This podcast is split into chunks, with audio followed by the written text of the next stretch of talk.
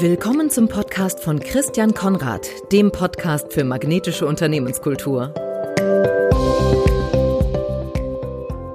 Herzlich willkommen, Inga Kober, heute bei mir im Podcast. Inga Kober leitet das Marketing- und Online-Geschäft von Staples in Zentraleuropa. Sie verfolgt, sie verfügt über 25 Jahre Erfahrung in der Konsumgüterindustrie mit einem Abstecher in die Nachhaltigkeitsberatung und ist darüber hinaus systemischer Business Coach. Hallo Inga. Herzlich willkommen und danke, dass du dir die Zeit nimmst für das Gespräch. Wie geht's dir in der aktuellen, doch nicht ganz unherausfordernden Zeit? Ja, hallo Christian. Ja, vielen Dank für die Einladung. Ja, ich würde sagen, so wie du sagst, ne, herausfordernde Zeiten, ähm, sowohl in Sachen Führung, äh, alle Leute im Homeoffice auf einmal, aber auch in Sachen Management, ähm, auf Sicht fahren, sage ich nur, fehlende Planbarkeit, extrem hohe Flexibilität ist gefragt. Also ich würde sagen, mit den Rahmenbedingungen, äh, die fordernd sind, geht's mir gut. Ich bin gesund und ich denke, ähm, das ist die Hauptsache. Das ist erstmal das Wichtigste. Absolut. Das denke ich mal, darum, darum ist, darum dreht sich ja im Augenblick auch gerade so viel. Wir haben ja gemeinsam, dass wir beide aus dem Marketing kommen. Du bist im Marketing, du bist wieder ins Marketing zurückgekehrt. Richtig, ja. Und leitest das Marketing und den Online-Bereich eines großen Handelsunternehmens, nachdem du fast 25 Jahre im Konsumgütermarketing Tätigkeit, wobei, naja, du hast auch Stationen gehabt, die so Gemischung waren aus Handel und, und Konsumgüter. Ähm, was hat sich im Marketing verändert, seit du Mitte der 90er Jahre deinen ersten Job in diesem Metier angetreten bist? Ähm, wow, also ich würde sagen extrem viel. also als ich damals anfing im Marketing, ähm, sind wir doch sehr, sehr stark auch zu Generalisten ausgebildet worden. Also wir haben eigentlich ähm, von der Positionierung über den gesamten Marketingmix bis hin äh, auch zum Innovationsbereich alle alle Disziplinen mhm. des Marketing gelernt und ähm, das gesamte die gesamte Klaviatur gespielt.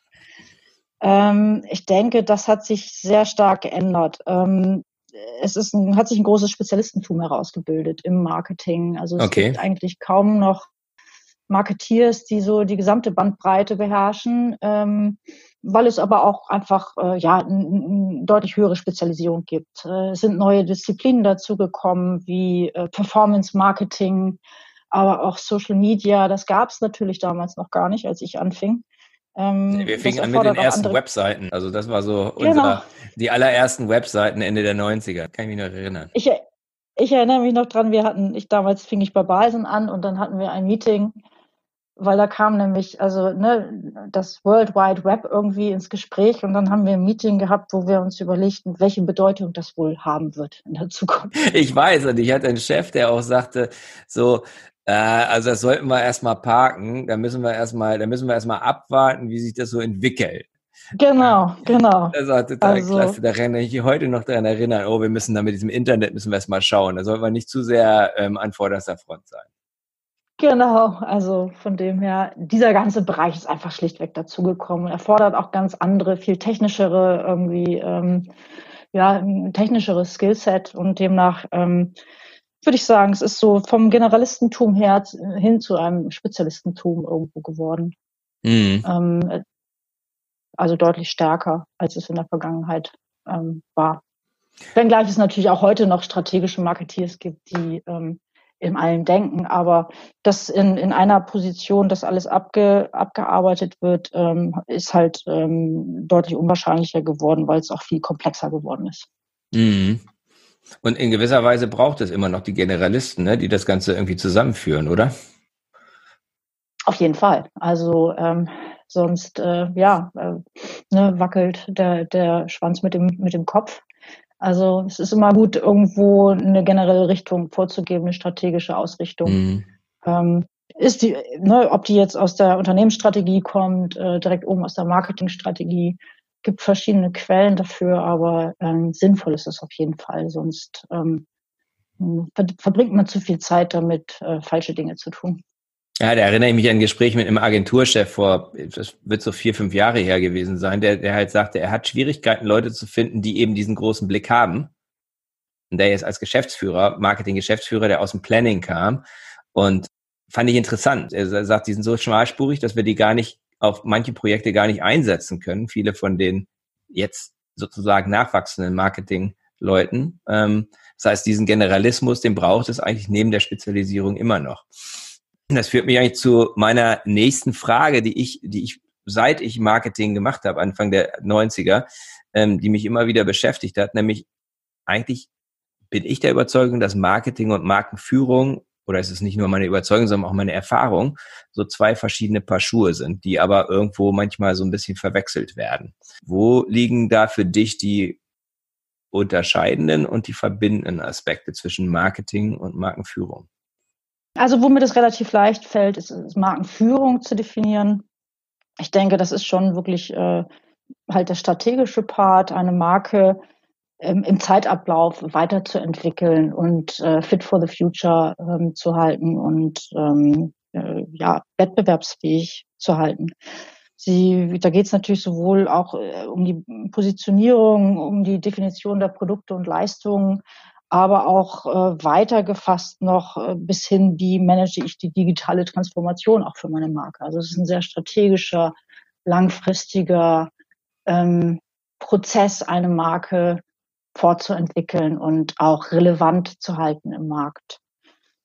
Marketing, finde ich, ist so ein bisschen äh, sehr unterschiedlich gehandhabt. Also auf der einen Seite wird damit natürlich das ganz operative Marketing-Mix-Instrumentarium gemeint, was äh, ähm, jetzt nicht besonders strategisch ist, sondern häufig als Aktivierung äh, bezeichnet wird, Kundenaktivierung. Mhm. Also sehr, sehr operativ. Ähm, wohingegen es auch die andere Definition gibt, die es eigentlich viel größer sieht, nämlich als unternehmerische Denkhaltung, also sein mhm. gesamtes mhm. Unternehmen am Markt auszurichten. Dann wäre es noch über der Marktführung, äh, würde ich sagen. Und dann haben ähm, wir, dann haben wir einen Link zur halt Unternehmenskultur. Das ist nämlich richtig, eine Marketing genau. Unternehmenskultur. Ja, also ne, wie du sagtest, ich komme aus der Konsumgüterindustrie. Das sind ja Unternehmen, die eigentlich ihre Geschäftsprozesse, ihre Produkte und Leistungen sehr stark am Markt ausrichten. Das sind halt Unternehmen, die sehr marktorientiert auch arbeiten oder in der Vergangenheit gearbeitet haben. Aber auch heute geht es nicht mehr, glaube ich, nur um den Absatzmarkt, sondern es geht sogar auch noch stärker um andere Anspruchsgruppen. Also nicht nur ähm, die Kunden, sondern auch andere Stakeholder, die durchaus mit betrachtet werden müssen ähm, in in der unternehmerischen Denkhaltung, um erfolgreich am Markt sein zu können. Also von dem her, äh, Markenführung, glaube ich, ist relativ einfach. Marketing ist sehr unterschiedlich interpretiert. Ähm, ja, das stimmt. Naja, ich habe es immer so ein bisschen empfunden, als, als, als das eine ist eher kurzfristiger, das andere ist langfristiger.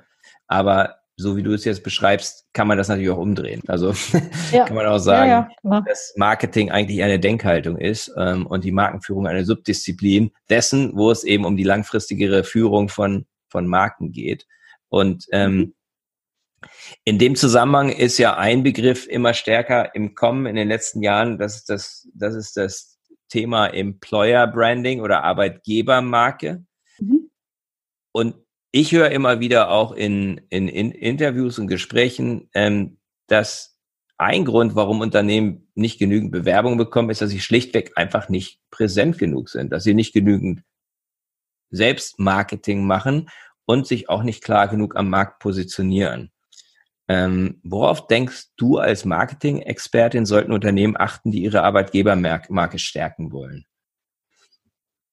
Ähm, für mich ist das eigentlich äh, nichts anderes als äh, das Marketing äh, umzusetzen für die Arbeitgebermarke, also genauso zu denken. Das heißt, ich denke erstmal, wer ist denn mein Markt? Also der Markt ist äh, der Arbeitnehmer. Wer ist der Arbeitnehmer, den, den ich brauche? Ähm, wir reden dann natürlich jetzt über, über einen Generationenwechsel, der stattgefunden hat. Die Generation Y hat ganz andere ähm, Erwartungen an einen mhm. Arbeitgeber. Ähm, da, ne, die, da geht es eher um Work Smart, not hard. Also ne, es geht um Work-Life-Balance, mhm. es geht mhm. um Flexibilität. Es geht aber auch um Sinn. Also ähm, sie hinterfragen sehr viel, wollen äh, die Ursachen und den Sinn dahinter verstehen. Also sie machen das nicht einfach nur, sondern die, die, die sagen, wozu mache ich das jetzt eigentlich? Ähm, genau. Und wenn sie die Antwort nicht bekommen, dann ist die Motivation weg. Ja, beziehungsweise sie hinterfragen auch häufig einfach mal so den Sinn. Also sie, sie haben jetzt nicht mehr so diese Obrigkeitshörigkeit, dass sie sagen, oh nee, mhm. das nehme ich jetzt mal so zur Kenntnis, sondern ähm, dann wird schon gesagt, irgendwie, ja, nee, warum machen wir es jetzt so? Also dieses, das haben wir schon immer so gemacht, ist das Gegenteil von Generation Y. Die hinterfragen mhm. eigentlich viele Sachen. Äh, jetzt mhm. nicht nur nach dem großen Sinn, sondern auch nach dem kleineren Sinn. äh, in, oder dem Sinn im Kleinen. Ähm, und vor dem Hintergrund, denke ich, muss man sich überlegen, wie, wie schnürt man äh, seine Arbeitspakete ähm, oder auch die Angebotspakete äh, in den Stellen ausschreiben, in den Stellen, wie viel Flexibilität gibt man, inwiefern lässt man Homeoffice zu, ähm, aber auch, ähm, wie erreiche ich diese Zielgruppe ähm, als Arbeitgebermarke. Und das ist äh, auch stärker über soziale Medien, ähm, mhm. wo man äh, sich vermarkten muss und wie, wie errege ich Aufmerksamkeit. Äh, das geht zum Beispiel auch, indem man als Arbeitgebermarke ähm, YouTube-Videos macht. Also so haben mhm. wir das mhm. zum Beispiel gemacht.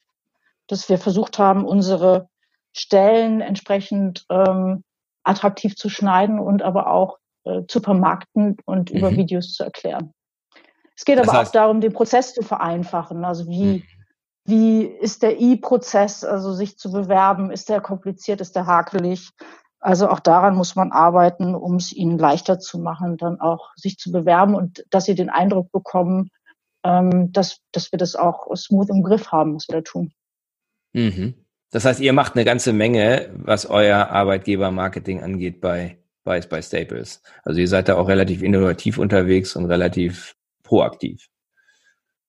Ja, aneinander. Also jetzt nicht flächendeckend, würde ich sagen, aber es gibt schon ein paar Recruiter bei uns, die auch wirklich ähm, neue Wege gehen, mhm. neue Tools einführen, diese Videos machen. Also ähm, ja, wir versuchen das auch hinzubekommen. Bis hin zu das Tracking. Also äh, einer unserer Recruiter ist, äh, der ist äh, wie im Performance-Marketing unterwegs und okay. sagt, wie viele Hits habe ich auf den Stellen und wie viele Hits habe ich im Vergleich. Also okay. er hat da sogar ein KPI-System hintergesetzt. Okay. Ja, sehr cool. Ja, da, da, das, das verändert sich auch. Gibt es für dich irgendwie Best Practice äh, Beispiele im Bereich Arbeitgebermarke und Arbeitgebermarketing? Fällt dir da was ein? Äh, es gibt ja schon einige äh, Kampagnen, aber da bin ich jetzt ein bisschen diffus, ehrlich gesagt, wo, also ich, es gibt natürlich auch Arbeitgeber, die das wirklich äh, groß einsetzen und mhm. äh, praktisch aufmerksamkeitsstark einsetzen. Von dem her ähm, ist mir das aufgefallen, aber ich kenne den Prozess dahinter nicht. Deswegen geht es eigentlich eher nur um die Awareness, dass ich hier und da weiß, dass einige da was machen. Aber da ich die Prozesse nicht selber durchlebt habe, würde ich jetzt sagen, mhm. habe ich mich noch nicht genug mit auseinandergesetzt und war in den Prozessen nicht drin, um beurteilen zu können, dass es wirklich so klasse, herausragend ist. Mhm. Würde ich und was was, was, ist dir, ist dir irgendwas aufgef besonders aufgefallen in den letzten ein, zwei Jahren? Von, von Unternehmen, die da aus deiner Außensicht, ohne dass du das dahinter kennst, ähm, besonders, äh, besonders hervorgestochen sind oder dir besonders, einfach dir besonders aufgefallen sind, ganz subjektiv? Also ich, ich meine mich zu erinnern, dass, äh, gut, ich meine, die Bundeswehr macht ja immer was, ne, aber es ist eher aufmerksamkeitsstark, als dass es jetzt irgendwie, glaube ich, herausragend ist. Äh, ne, Behörden sind da deutlich besser geworden in letzter Zeit, habe ich den Eindruck, mhm. bis hin zu, dass auf Polizeiautos steht, irgendwie suche Kollegen oder sowas. Ne? Das sind mhm. ja so Kleinigkeiten, die, mhm. also das fand ich schon, dass äh, ähm, also Institutionen, von denen man gar nicht äh, damit gerechnet hat, dass sie irgendwie sich da entwickeln, irgendwie besonders viel gezeigt haben, wenngleich das wahrscheinlich keine Best Practice ist, aber vielleicht einfach ein großer, großer Schritt äh, zu mhm. dem, was in der Vergangenheit passiert ist. Das ist in der, in der Tat, glaube ich, ein großer Schritt. Auch Pflegeberufe haben ja viel Werbung gemacht, viel Außenwerbung gemacht und so, ne? Ähm, komm zu uns und äh, mach was Sinnvolles. So ist das, genau. was bei mir so hängen geblieben ist. Ja. Ihr befindet euch mit Staples in einem starken Veränderungsprozess. Welche Dinge laufen richtig gut? Worauf bist du stolz in diesem Veränderungsprozess? War so eine Transformation äh, und dann kommen noch die ganzen Umfeldbedingungen dazu, die wir jetzt haben mit Corona und so weiter. Das ist ja schon immer was ganz, äh, ich sag mal ganz wertvoll, was ganz Besonderes. Ja, in der Tat.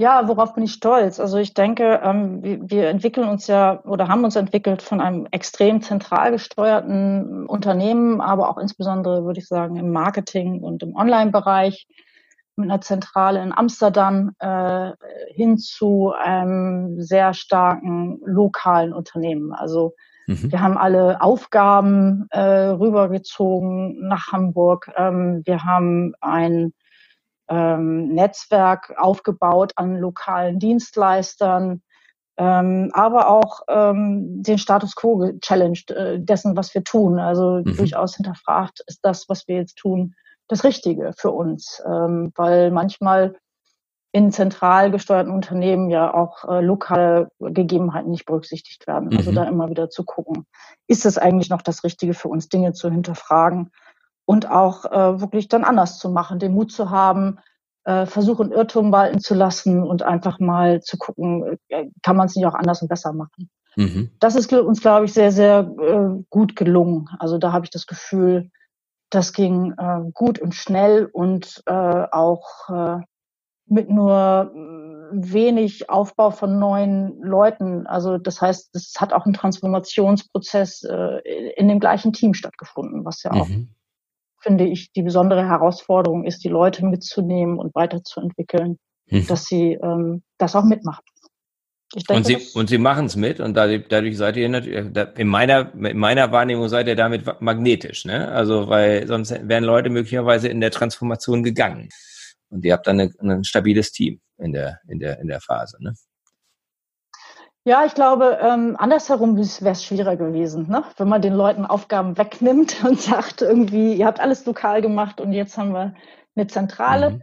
Da ist, glaube ich, der, der Schwund an Leuten äh, meistens noch größer, die sich einfach äh, nicht mehr wohlfühlen, weil die mhm. Gestaltungsspielräume irgendwie eingeschränkt werden in die Richtung jetzt mehr Aufgaben zu bekommen, interessantere Aufgaben zu bekommen, ist natürlich noch leichter. Wenngleich hm. auch manche sich dadurch überfordert fühlen. Also genau, das kann ja häufig sein. Ne? Herausforderungen, die eine wie in die andere Richtung. Mhm. Aber ich glaube, dass diese Richtung von einer zentralen Organisation zu einer lokalen vielleicht noch ein bisschen leichter ist, wenn man der, auf der lokalen Seite sitzt.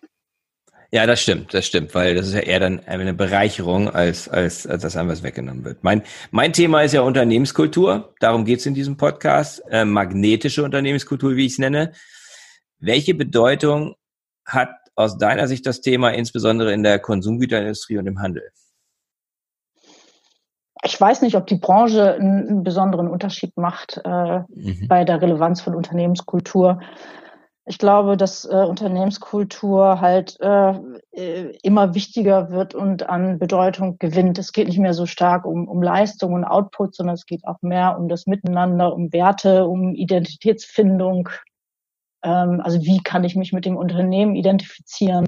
Mhm. Ähm, um eine Art und Weise, wie geführt wird, äh, wie man geführt werden möchte, bis hin zu, äh, ja, also wie, wie gehe ich mit meinen Kollegen um und, und ähm, ich denke, dass es äh, immer mehr auch ein, ja, wirklich ein Wettbewerbsfaktor, ein strategischer Erfolgsfaktor ist für Unternehmen, das gut zu machen, weil je mehr man äh, geteilte Werte hat, desto stärker, äh, besser funktioniert die Zusammenarbeit und desto, desto effizienter ist es auch, weil viel unausgesprochen läuft, weil man einfach, äh, um es einfach zu sagen, an einem Strang zieht mhm. und nicht in unter unterschiedliche Richtungen zieht. Ähm, deswegen denke ich, dass es ähm, hochgradig relevant ist, äh, egal welche Branche. Ja, ich glaube auch, dass es für alle Branchen relevant ist. Ähm, ich habe so den Eindruck oder die Beobachtung, dass halt in den Branchen, in denen es schon länger schwieriger ist, ähm, Mitarbeiter zu gewinnen, weil einfach ein Mangel da ist, dass dort auch die Bereitschaft, seine Kultur aktiv zu gestalten, größer ist. Also in der IT-Branche zum Beispiel werden viele neue Dinge schon länger umgesetzt, also New World of Work und so weiter, ähm, als in anderen Branchen. Und meine These ist, dass das natürlich eine Menge damit zu tun hat, dass wenn man das nicht tut, ähm, man auch nicht die Leute bekommt, die man braucht. Ja, und da, wo da wo halt vielleicht die, die Not ein bisschen weniger groß ist, da ist man dann, da ist man dann auch häufig nicht so in der aktiven Gestaltung. Mhm. Ja, da gebe ich dir wahrscheinlich recht. Also das stimmt schon. Also je größer der Arbeitskräftemangel und und und ne, also je, je größer es ein Bewerbermarkt ist, ähm, desto eher muss man natürlich schon auch als Unternehmen gucken, wie man äh, wie wie man an Attraktivität gewinnt. Wenngleich ich glaube, dass es halt ähm, nicht nur eine Frage ist, ähm, wie magnetisch bin ich für Bewerber, sondern Unternehmenskultur hat auch was mit dem Erfolg des Unternehmens zu tun, jenseits Absolut. der Bewerber. Absolut. Also magnetisch heißt ja auch, dass die Leute bleiben und dass die Leute auch besser zusammenarbeiten. Also das wäre für mich auch, wenn ich Freude an der Arbeit habe, dann habe ich ziemlich wenig Veranlassung. Äh, wenn ich wenn ich wenn ich Wertschätzung bekomme, Freude empfinde bei der Arbeit, habe ich relativ wenig Veranlassung, mir einen anderen Arbeitgeber zu suchen, weil ich nicht weiß, ob es da genau. genauso ist. Ne? Also das ist, glaube ich, da bin ich voll bei dir. Ähm, das wäre für mich auch ein ganz wichtiger Aspekt von von magnetisch letzten Endes wollen wir alle so arbeiten, dass eins plus eins größer zwei ist. Dafür gibt es Unternehmen, ja. sonst bräuchte man die nicht. Wir hatten, genau, was aus deiner Sicht macht denn Unternehmen magnetisch? Was macht sie anziehend?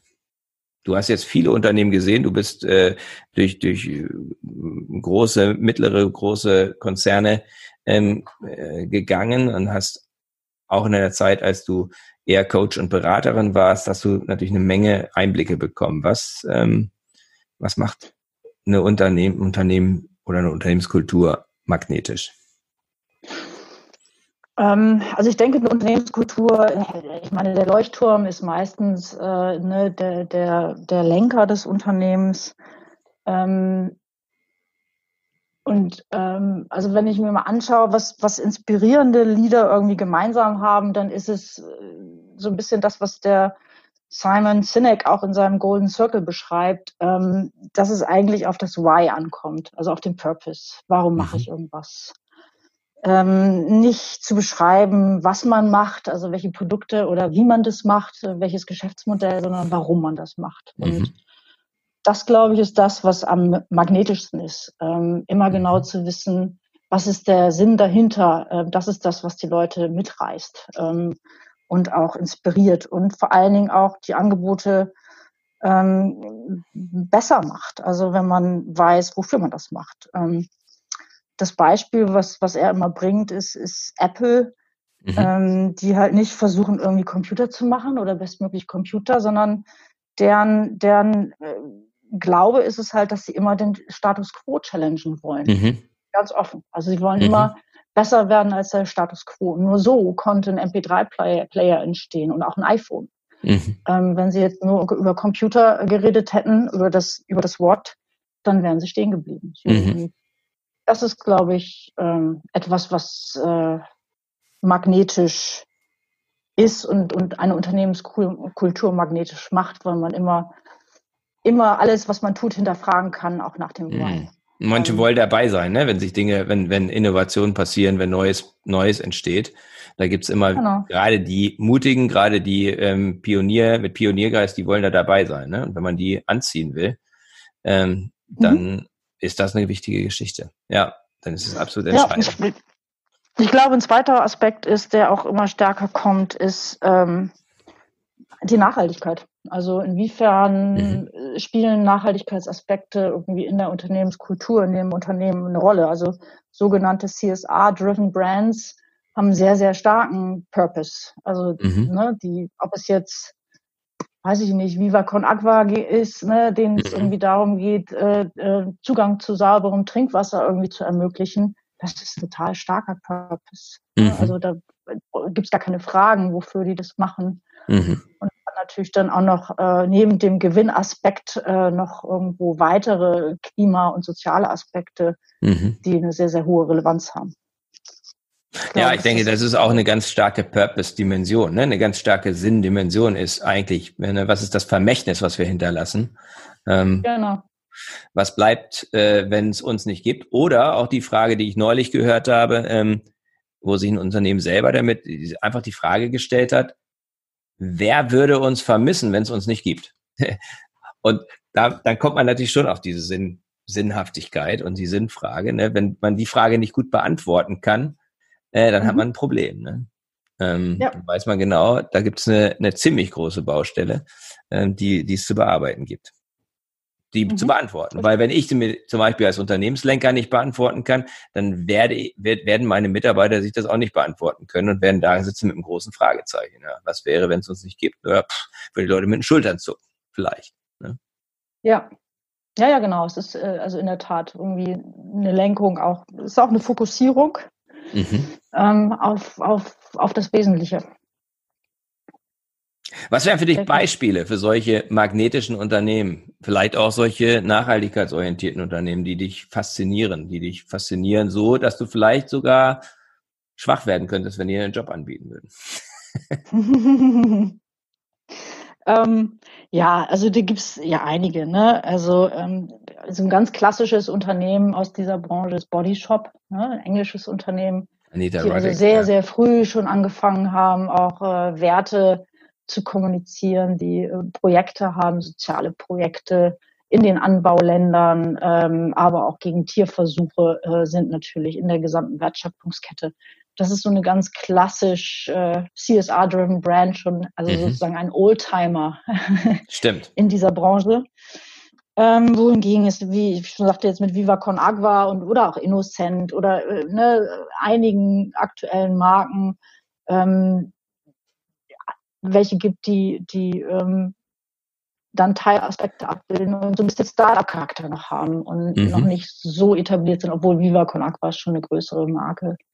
Mhm. Ähm, also gibt's wirklich äh, ja unendlich viele, würde ich sagen. Gerade auch jetzt in der über Mai Müsli und äh, wie sie alle heißen, äh, über Müsli Riegel, Hey Ho ist ein Anbieter, glaube ich, ein kleiner aus Lüneburg, die also sozial Schwachen irgendwie da das Müsli zusammenmischen lassen. Also ne, es gibt ganz, ganz mhm. viele Brands, die, ähm, die wirklich äh, sich äh, einem, einem CSR-Purpose mhm. ähm, mhm. verschrieben haben. Bis hin auch zu den Ernährungs, ne, die sagen irgendwie, ich, äh, ohne was drin und so. Also es sind ja auch äh, Aspekte, der Nachhaltigkeit, dass man halt wirklich äh, ne, ja, eiweißreich, so. fettarm, ohne mhm. Zusatzstoffe, mhm. also Froster mhm. kann man auch sagen, hat den Markt revolutioniert mit ähm, Nachhaltigkeitsaspekten, indem sie halt wirklich gesagt haben, wir verzichten auf alle Zusatzstoffe. Das ist jetzt Bei nicht die Brand, die man als ne? ja, genau. genau die man jetzt äh, als erstes nennen würde, wenn es um, um äh, Nachhaltigkeit geht. Aber in der Branche waren sie revolutionär und auch extrem erfolgreich mit dem Konzept, mhm. weil die Leute das zu schätzen wissen, weil das ist natürlich das auch, was äh, man weiß, dass Fertiggerichte im Zweifel mehr Zusatzstoffe haben und darauf dann wirklich komplett zu verzichten. Absolut. War halt ja. auch geschmacklich, finde ich, ein großer Schritt nach vorne. Und auch viele Biomarken, ne? Also es gibt ja auch, es gibt ja überall ist jetzt Bio, aber es gibt ja auch diese Biomarken, die halt letzten Endes ähm, ja einfach sich bewusst entschieden haben, dass sie in die Nische gehen. Und ich weiß, dass äh, in meinem Buch war, habe ich ein Interview geführt mit dem ähm, Inhaber von von Lamsbräu, Neumarkter Lamsbräu, ja. Herrn Ernstberger. Und ähm, äh, ja, der, der hat mir gesagt, sie, sie wachsen in einem schrumpfenden Biermarkt. Ne? Also fand ich auch total krass. Und das sind alles Überzeugungstäter, ne? Die, die, die machen sehr, sehr stark aus der Überzeugung, dass sie einfach das bessere Bier, ähm, wenn man es ganzheitlich betrachtet, ähm, brauen. Und es gibt eine wachsende Zahl von Menschen, die das anzieht. Also diesen Und es gibt auch Händler, ne? Trend also ist eh gegenläufig, ne? Ja, genau. Genau, Händler wie Alnatura, die ja auch so ein bisschen einen Punkt gesetzt haben, jetzt gegen den klassischen Bio-Fachhandel, wie er früher Reformhaus-Charakter äh, mhm. hatte. Daraus äh, hat sich das ja entwickelt, aber war auch sehr nischig und ähm, da gibt's doch ne, mit Alnatura zum Beispiel einen Händler, der das wirklich versucht, also auch hinbekommen hat, in die Breite zu bekommen und äh, trotzdem auch die Nachhaltigkeitsansprüche mhm. äh, in, der, in der Unternehmensethik äh, das stimmt. zu haben. Das stimmt. Und die gibt's zwar schon lange, aber so richtig groß geworden sind sie erst in den letzten zehn Jahren. Ja, Vier Fragen zum Abschluss, Inga. Ein bisschen persönlicher, ähm, die die vier Dimensionen der magnetischen Unternehmenskultur berühren. Ähm, magst du die Vision, die du für dein Leben hast, dein persönliches Warum, weil wir so viel über den Purpose, über Sinn gesprochen haben, mit uns teilen? Ähm, ja, äh, finde ich auch nicht ganz einfach, die Frage. Die persönliche. Nee, die ist natürlich nicht einfach, das stimmt. Mhm. Also ich meine persönliche Beruf, äh, persönliche Vision im Berufsleben äh, könnte man vielleicht ganz gut wirklich umschreiben damit, dass ich auch versuche, also ich bin auch ein Challenger, ein Challenger von, von Business- und Marketingstrategien in Unternehmen. Also das, was mich antreibt, ist, ähm, positive Veränderungen herbeizuführen und Erfolge nachhaltig zu gestalten. Und ähm, Teams dabei zu helfen, äh, sich selbst zu helfen. Also irgendwo nicht alles selber zu machen, sondern da auch Hilfe zur Selbsthilfe zu leisten. Mhm. Was sind deine wichtigsten Beziehungen? Die, die Wehr, wichtigsten die Wehrdimension. ja, meine wichtigsten Beziehungen sind schon auch die privaten. Ne? Mhm. Also mein Mann, meine Familie, ähm, meine engen Freunde, mhm. Auch jetzt gerade in der Corona-Situation natürlich eine schwierige Situation auf dieser Ebene. Gut, jetzt hat sich alles ein bisschen gelockert, aber dass man gerade auf dieser Beziehungsebene irgendwo mhm. Abstand wahren musste, mhm. ist mir nicht leicht gefallen.